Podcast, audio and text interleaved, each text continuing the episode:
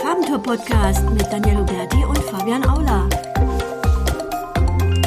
Hallo und herzlich willkommen zu einer neuen Farmtour Podcast Folge. Mein Name ist Fabian Aula, danke, dass du wieder eingeschaltet hast. Und natürlich wieder mit am Start ist die Daniel Huberti.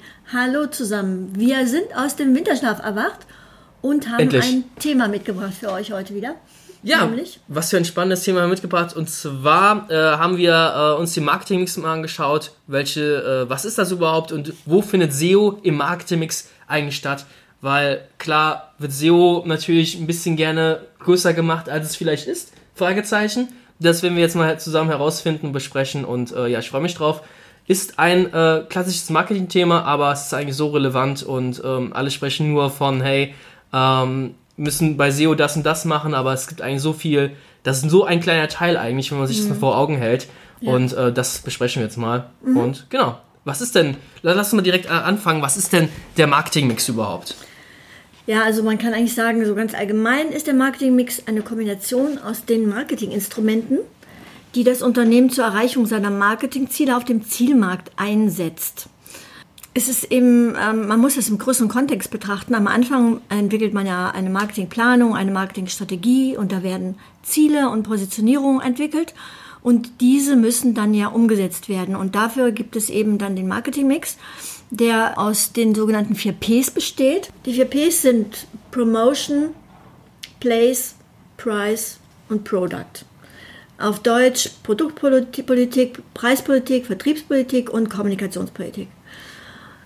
Äh, ich denke mal, es macht Sinn, vielleicht, dass wir das jetzt Das auf jeden Fall. Ja, ja, das, was, erklären. steckt, was steckt dahinter? Genau.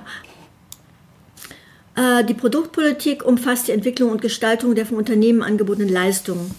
Dazu gehört eben Produktentwicklung, Produktinnovation, Namensgebung, Serviceleistungen, auch natürlich bei nicht anfassbaren Produkten, Ja. ähm, Sortimentsplanung und auch die Verpackung. Und die Verpackung, also wie, wie schön es dann äh, ja, aussieht. Ja, genau, Ja. wobei man, äh, es gibt da Überschneidungen auch äh, zwischen einzelnen Bereichen, weil die Verpackung ähm, kann auch zur äh, Kommunikationspolitik gehören. Weil äh, auf den Verpackungen stehen ja teilweise eben auch natürlich ähm, Informationen, Ja. ja. oder Call to Actions, wie zum Beispiel jetzt ähm, oder, oder, oder ja. irgendwelche Promotions, Preispromotions, wie zum Beispiel jetzt 25% mehr Mhm. oder günstiger. Und das steht ja auch der Verpackung. Das heißt, die dient ja auch der Kommunikation. Also teilweise gibt es dann auch so Überschneidung. Oh, jetzt, jetzt beginnen schon die Überschneidungen. Da gibt es nämlich auch eine Menge Überschneidungen mit SEO, aber äh, das kommt ja gleich. Äh, machen wir noch gerade weiter mit der Preispolitik.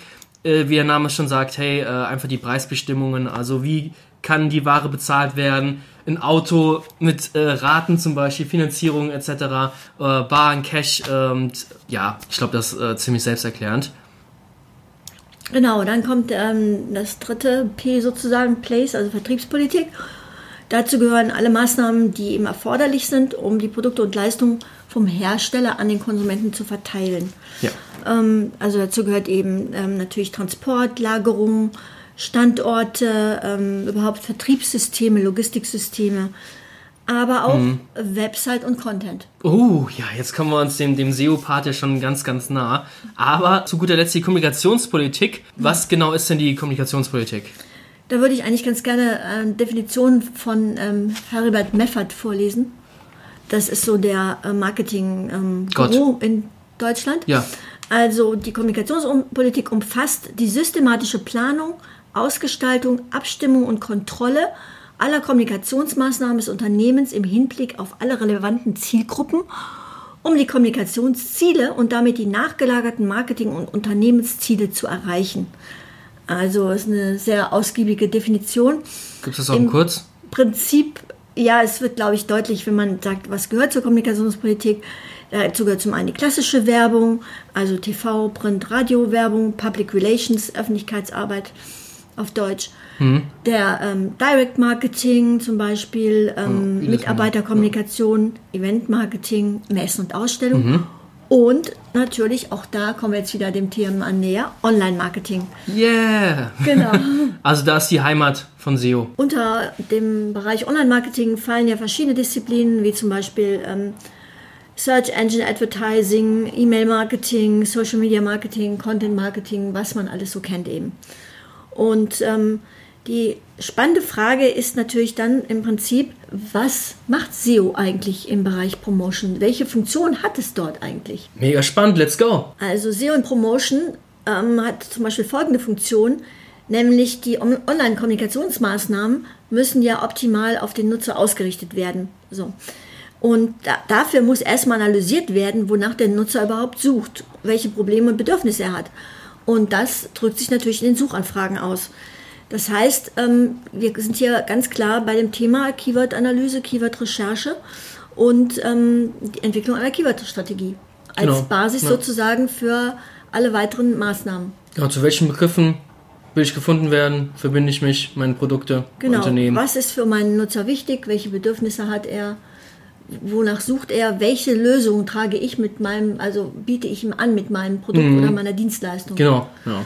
Genau, also insofern ist es sozusagen ähm, für Online-Marketing-Maßnahmen absolut die Basis, ähm, die, also wie eine kleine Marktforschung eben. Du, du kommst ja so aus dem klassischen Marketing, wenn ich das mal sagen darf. Ist das denn wirklich was Revolutionäres, dass man jetzt eigentlich diese, diese Daten von Google selbst bekommt im Online-Marketing? Und ist das früher mehr so ein klassischer, man hat ja so Umfragen dann gemacht, denke ich mal, oder wie war das in, in so klassischen Marketing und äh, Kampagnen? Wie ist das da? Es gibt ähm, es gibt schon bestimmt, ich weiß nicht genau, aber bestimmt seit 30, 40 Jahren gibt es ja schon sogenannte Marktmedia-Studien. Mhm. Das sind Erhebungen, die immer von den Verlagen bereits gemacht wurden. Ähm, und äh, da gibt es zum Beispiel so eine Studie, die heißt Typologie der Wünsche. Und da wurden Merkmale von Zielgruppen erfasst, ja. bereits äh, über, über statistische Erhebungen und eben ähm, den Werbetreibenden zur Verfügung gestellt. Ja? Und wenn jetzt zum Beispiel im Bereich Mediaplanung wenn man jetzt äh, einen TV-Spot äh, buchen möchte, dann ähm, gehen die Mediaplaner hin und schauen sozusagen, welche Zielgruppen schauen jetzt bestimmte Sendungen äh, an und in welches Umfeld passt dann entsprechend mein Unternehmen mit seinem Produkt und seinem Angebot. Oh, das heißt also, ja. es gab schon datenbasierte äh, ähm, praktisch ähm, Grundlagen mhm. für Marketingplanung. Das war aber hauptsächlich natürlich auch im Bereich Mediaplanung. Mhm. In der eigentlichen Marketinganalyse und, und Strategie, da wurde Marktforschung so betrieben, dass man, oder wird natürlich immer noch, dass man zum Beispiel eben Stichprobenerhebungen macht und die dann hochrechnet auf die Bevölkerung. Auf die Bevölkerung. Ja. Hm. Oder dass man zum Beispiel ähm, Fokusgruppen, ist auch eine Form von Marktforschung, dass man eben Leute aus, aus bestimmten Zielgruppen eben in einen Raum zusammenbringt und den bestimmte Fragen stellt, Diskussionen anregt und daraus eben die Learnings generiert, um daraus dann ähm, Produkte zum einen zu verbessern womöglich und auch, das gilt natürlich auch, um die Kommunikation dann äh, entsprechend zu verbessern. So, äh, das ist also es ist so, dass praktisch immer schon irgendwie versucht wurde, Daten zu generieren. Mhm. Aber natürlich durch das Internet und durch die ganzen Datenmöglichkeiten ähm, ist das jetzt eben viel einfacher. Weil, äh, viel einfacher ja.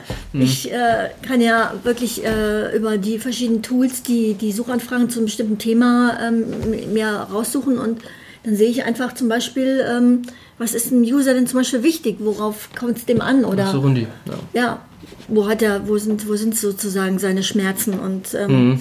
das hilft natürlich extrem. Und gerade dann natürlich, wenn man dann im Medium dann Online-Marketing dann ja auch die Lösung bieten will, dann ist es ja eigentlich optimal, wenn ja. ich dann weiß, okay, der hat ähm, Probleme mit seiner Haut und sucht nach etwas, wie bekomme ich reine Haut. Und ähm, dann kann man natürlich Content liefern, der ähm, genau dieses Problem Diese, natürlich dann adressiert und, und Lösungen bietet. Die Lösung bietet. Stichwort Content, sehr, sehr gut. Der Content muss natürlich auch sichtbar gemacht werden für die Suchmaschinen und für die Nutzer. Das ist natürlich möglichst äh, sinnfrei, wenn mein Content nicht gefunden wird. Und da gibt es natürlich im SEO diverse Methoden, diverse Mittel. Äh, wir haben jetzt, glaube ich, um die 50 Folgen und da haben wir das ja schon intensivst auch besprochen. Aber jetzt eine Kurzzusammenfassung ist natürlich äh, zum einen natürlich inhaltliche Anpassungen, also dass alle wichtigen Punkte besprochen werden, was der Nutzer haben will, dass es natürlich alles richtig ist, äh, Struktur, Content Design, was es alles gibt, interne Verlinkungen, dass Google auch weiß, hey, das ist ein wichtiger Content Piece, das muss gefunden werden, äh, Metatext etc. Ich denke mal, ihr wisst das eh alle, die jetzt uns zuhören. Äh, natürlich auch äh, FAQ Markups, super geil, die ganzen, die äh, FAQ Box, die in den Serbs angezeigt wird, kann natürlich auch mega helfen. Und ja, lass mal weitergehen. Der Content auch sichtbar zu machen im Sinne von ähm, Aktive Verbreitung, so. Ja, ich wollte Off-Page-Maßnahmen sagen, aber aktive Verbreitung passt eigentlich viel besser. Und zwar eine mhm. berühmte, berüchtigte Content-Distribution, schon ein, zwei Mal erwähnt im Podcast. Ähm, dann natürlich äh, Seeding-Maßnahmen, um den Content zu verbreiten, die Zielgruppe damit zu erreichen. Und das spielt natürlich auch SEO in den Karten. Also wenn ich wenn mein Content erwähnt wird, ich Verlinkungen erhalte, äh, Traffic auf die Seite draufkommt, sind natürlich auch positive, starke Signale für, für meine Seite, für meine Rankings, für meine Sichtbarkeit. SEO spielt aber nicht nur in der Kommunikationspolitik eine Rolle, sondern auch im ähm, Punkt Place, also Vertriebspolitik. In der Vertriebspolitik geht es ja darum, für eine optimale Bereitstellung der Produkte zu sorgen. Und das ist im digitalen Bereich dann natürlich die Webseite oder der Online-Shop. Und ähm, der Transport sozusagen der Besucher zum Online-Shop, ähm, der erfolgt über den Kanal der Suchmaschinen. Das ist sozusagen ja ein, Vertriebs, ähm, ein Vertriebskanal, mhm. die Suchmaschinen. Und ähm, in diesen Suchergebnissen erscheinen natürlich Millionen von Suchergebnissen und, und äh, damit das Produkt wirklich gefunden wird, sollte es natürlich unter den ersten Suchergebnissen sein. Ähm, Wäre nicht schlecht. Ja.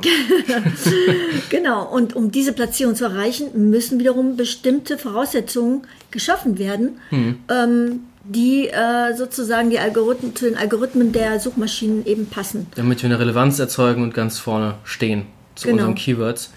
Genau, also die Optimierung der Webseite, äh, die Ladezeiten, alles, was auf der Webseite ist, das alles optimiert muss optimiert sein, damit wir überhaupt eine Chance haben, dann zu relevanten Begriffen gefunden zu werden. Genau, und hier kommt halt das Thema, das ist das Thema Vertrieb eben im, im, mhm. im digitalen, der digitalen Welt. Damit die Folge jetzt hier nicht einfach so abrupt endet, äh, es gibt natürlich äh, diverse P-Modelle äh, des Marketingmix, weil dieser klassische Marketingmix, der 4P-Modell, das ist ja aus 1960 19, ja, ja, 1960. 1960. Mhm. Äh, ist halt uralt. 1960, glaube ich, gab es noch kein Internet. Da gab es auch noch kein SEO, ich bin mir nicht ganz sicher. Mhm.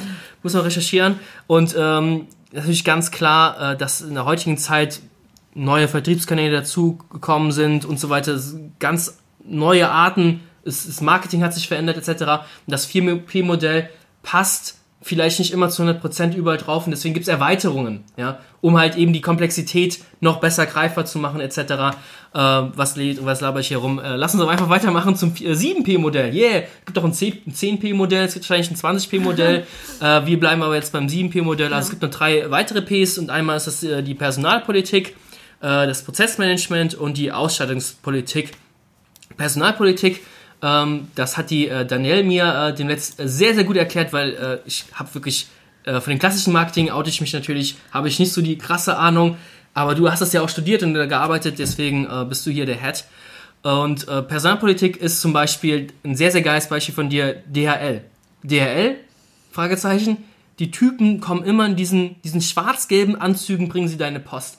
Oder wir nehmen, was gibt's noch, UPS? Die kommen, ja, was haben die, diese braunen Anzüge? Mhm, genau.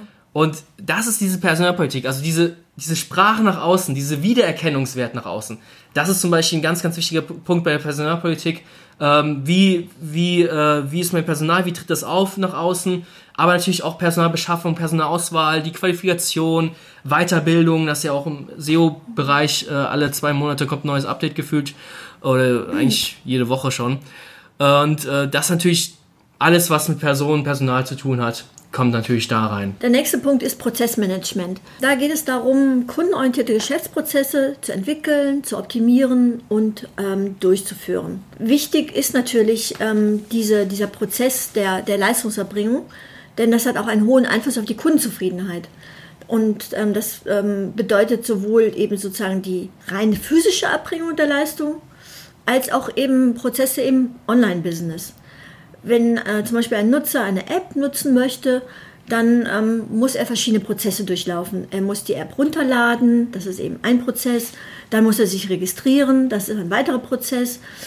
Dann ähm, ja, die, die, Abläufe dann innerhalb der App müssen eben optimal laufen. Das sozusagen sind alles Prozesse, zum Beispiel im digitalen Bereich.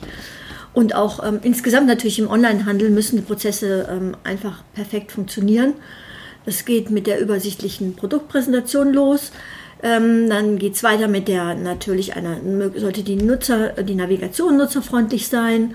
Ähm, die äh, Bestellvorgänge müssen reibungslos sein und dann natürlich die Lieferung vom Shop dann bis zum Kunden an die Tür.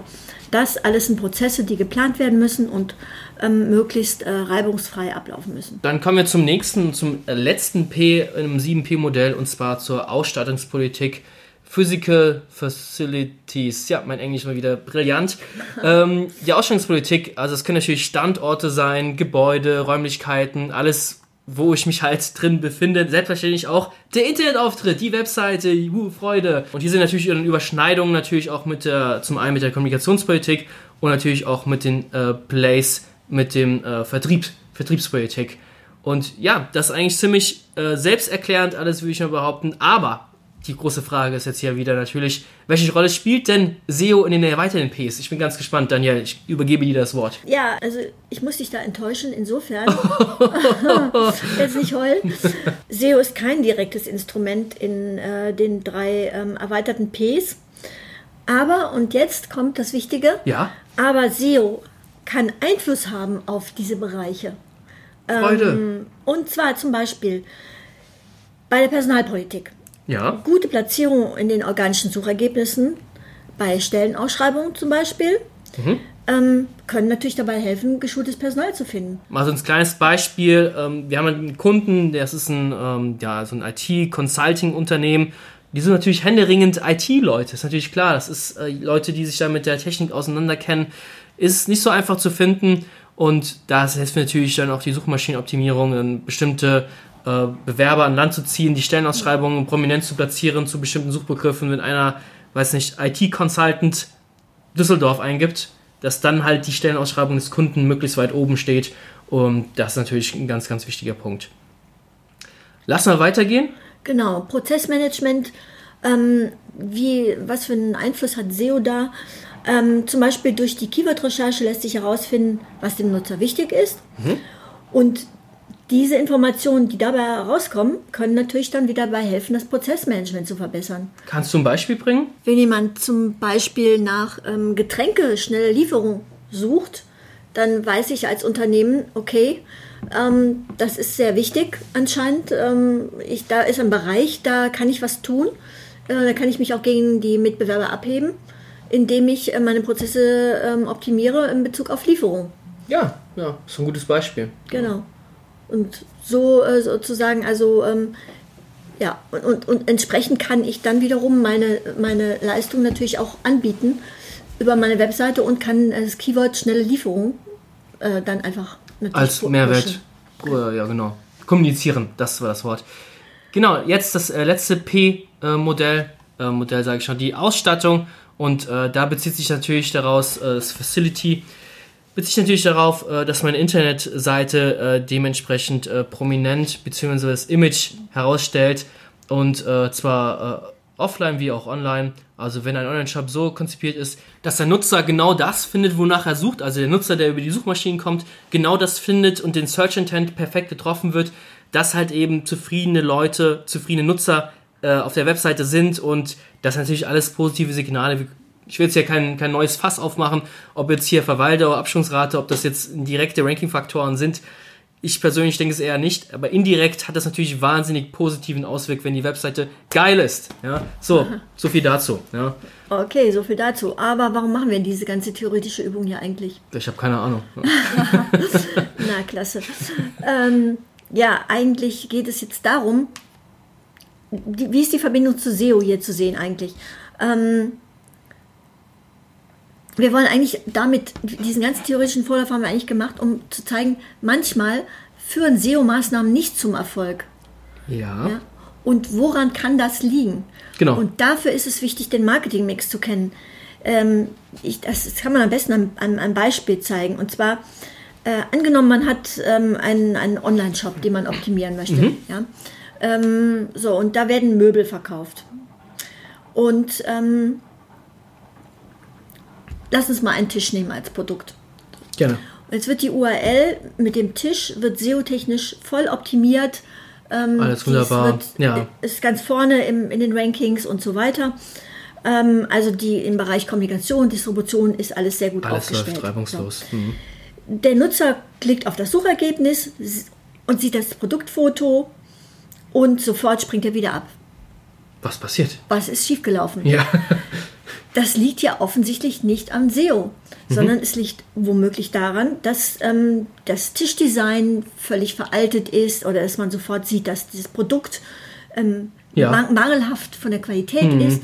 So. Und dann ist das sozusagen ja ein Faktor, der mit mit der SEO-Optimierung selber nichts zu tun hat, mhm, mhm, der aber trotzdem dazu führt, dass es keine Conversions gibt. Ja. Und das liegt dann eben im, in einem Bereich in Produktpolitik. Oder, Oder, der Preis ist zu teuer, der Preis das, ist zu genau, hoch. Dann, dass, ja. dass die Nutzer komplett unzufrieden sind. Also nicht nur, dass keine Conversion entsteht, aber dass der Nutzer drauf geht und sagt, was ist das denn für eine Kacke? Ein Angebot ja. hier, genau. Ähm, ja, also es, da können wir tausend Beispiele bringen. Ähm, genau, und das ist also eben, man, man, kann dann sozusagen optimieren, bis man schwarz wird, ja. aber man wird eben keine Conversion erzielen, selbst wenn man Top-Rankings hat.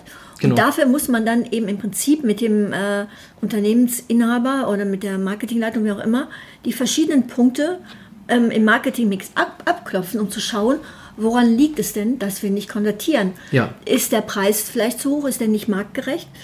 Ähm, oder ist eben die Produkt... Ähm, nicht so toll. Die Produktpolitik, nicht, ist da wurde da ein Fehler gemacht, mhm. weil äh, das Design veraltet ist, wie gesagt, oder die Qualität mangelhaft ist. Und ähm, deswegen, ähm, es wird dann aber oft, oft wird, werden die SEO-Verantwortlichen dann äh, sozusagen dafür ähm, verantwortlich gemacht, mhm. dass wenn, wenn, wenn, äh, wenn was nicht konvertiert, ja, oder wenn eine Seite nicht erfolgreich ist. Und ähm, Natürlich hat das dann wieder mit den Rankings selber nichts zu tun. Die Rankings können top sein, aber der Umsatz und Gewinn werden eben nicht, nicht gesteigert. Ja. Und, Perfekt erklärt. Ja, ja, danke. Und dafür ist es im Prinzip, dafür machen wir das eigentlich, um, um, um ja, um euch einfach mal auch zu zeigen, ähm, wo können denn mögliche Fehlerquellen liegen, die aber mit SEO selber gar nichts zu tun haben. Ja, genau. Und ähm, das wie gesagt, da können wir so Millionen von Beispielen, was mir jetzt so richtig in meinen Kopf äh, gesprungen ist oder eingefallen ist, was rede ich da eigentlich gesprungen, eingefallen ist, ähm, Kunde will zu dem Ding äh, Keyword nach vorne kommen, ist ein Shop, hat zum Beispiel auf der Kategorieseite nur drei Produkte stehen. Ja? Das sind Teppiche, nehmen wir Teppiche, hat drei Teppiche im Angebot. Willst du Teppich kaufen? Düsseldorf ganz vorne stehen. Konkurrenz hat 3000 Teppiche auf der Kategorieseite. Ja, ja da kannst du noch so tolle SEO machen, ja. äh, noch so die, die tolle Preise, kann alles zusammenpassen, aber du hast nur drei Produkte. Genau, du hast genau. keine Chance, einfach da wirklich äh, da den Reibach zu machen oder auch SEO-technisch wird es verdammt schwer, da überhaupt nach vorne zu kommen. Mhm, also genau. deswegen. Ähm, da wurden eben, äh, die Sortimentspolitik wurde da eben komplett vernachlässigt. Ja, dezent. deswegen äh, sozusagen hat das dann wiederum Auswirkungen auf den Erfolg letzten Endes. Und genau. Ja. so spielen eben alle Instrumente zusammen. Mhm. Und man kann es nicht isoliert betrachten. Man kann es auch nicht oft genug erwähnen, wie wichtig das eigentlich ist, weil wir, wir, bewegen uns immer in dieser Blase, ja, SEO, ja, mach geilen Scheiß, das wird alles wunderbar. Mhm. Kann es auch werden, aber wenn wir das sagen, dann gehen wir davon aus, dass die anderen Ps, sage ich mal, dass das alles reibungslos vonstatten geht. Richtig, genau. Äh, anderes Beispiel, wenn ein Unternehmen, eine andere Abteilung sagt, ja, der Text zu dem, dem Thema, zu dem ihr gefunden werden wollt, können wir euch nicht liefern, können wir trotzdem nach vorne kommen. Nein, können wir nicht. Ja, also da muss, da muss alles, alles muss perfekt zusammenarbeiten. Also mhm. kann man eigentlich sagen, dass so das Unternehmen auf den SEO-Erfolg hinarbeiten muss, alle im Unternehmen oder alle, alle Relevanten. Kann man das so sagen? Absolut, absolut. Absolut. Ja, deswegen ist es ja auch wichtig, wenn man ein SEO-Projekt startet, gerade im Unternehmen mit mehreren Abteilungen, dass alle Abteilungen von Anfang an am Dabei, Tisch sitzen. Ja. Und ähm, dass man eben schaut, wer muss was liefern und welche Voraussetzungen müssen in den anderen Abteilungen geschaffen werden, damit SEO dann auch erfolgreich funktionieren kann. Mhm. Perfekt, ja. Also ich denke mal, wir haben so einen kleinen Überblick gegeben. Es ist ein bisschen äh, was anderes gewesen. Ich glaube, ist trotzdem hoffentlich sehr, sehr spannend äh, für euch, äh, liebe Zuhörer, gewesen, mal so ein bisschen über den Tellerrand zu gucken und nicht nur die ganze Zeit auf die eigene Webseite zu gucken, was kann ich da noch optimieren oder wie kann ich meine Kundenwebseite noch optimieren. Einfach mal einen Schritt oben drüber zu gehen, hey, gibt es irgendwelche äh, kleinen Stellhebel oder größeren Stellhebel, die genau. nicht greifen, irgendwelche Zahnrädchen im Unternehmen, die klemmen ähm, oh, ich könnte so viele, also ich kann so viele Beispiele bringen. mein Gott, ähm, anderes Unternehmen hat äh, Webseite im, von einer anderen Agentur im Ausland, sage ich mal, in, weiß nicht, Australien oder so, ist ein Riesenkonzern gewesen, äh, die wir beraten haben. Und äh, da wurde die, die Konzernwebseite wurde in Australien erstellt. Das Unternehmen hat auch seinen Sitz in Australien gehabt, war aber weltweit aktiv, auch in Deutschland.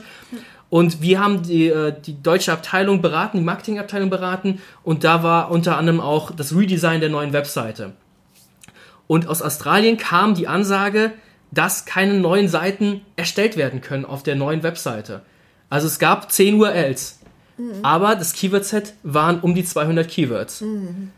Klar, jeder wiss, wir wissen alle, dass wir auch mit mehreren Keywords auf eine URL beantworten können, aber das ist, das ist utopisch. Die waren so verschieden, auch vom Search Intent so verschieden, da hättest du mindestens mal noch 30, 40, 50 weitere URLs produzieren müssen. Aber du hast dann diese 10 URLs und dann wird SEO kannst du sie in die Tonne werfen eigentlich. Ja. Also durch so, so, so einfache Anführungsstrichen Vorgaben ja. durch die Unternehmenspolitik genau. sozusagen ähm, ja, wird dann eben der SEO-Erfolg äh, unmöglich gemacht. Und ich finde, dass, dass wir als SEOs haben dann die Aufgabe, so hart den Leuten auf die Dings zu gehen, dass das, dass das Erfolg wird. Weil wir stehen ja auch da mit unseren Namen, wir sind in der Verantwortung, ja, wir wurden klar, beauftragt, natürlich. hey, genau. suchmaschinentechnisch, genau.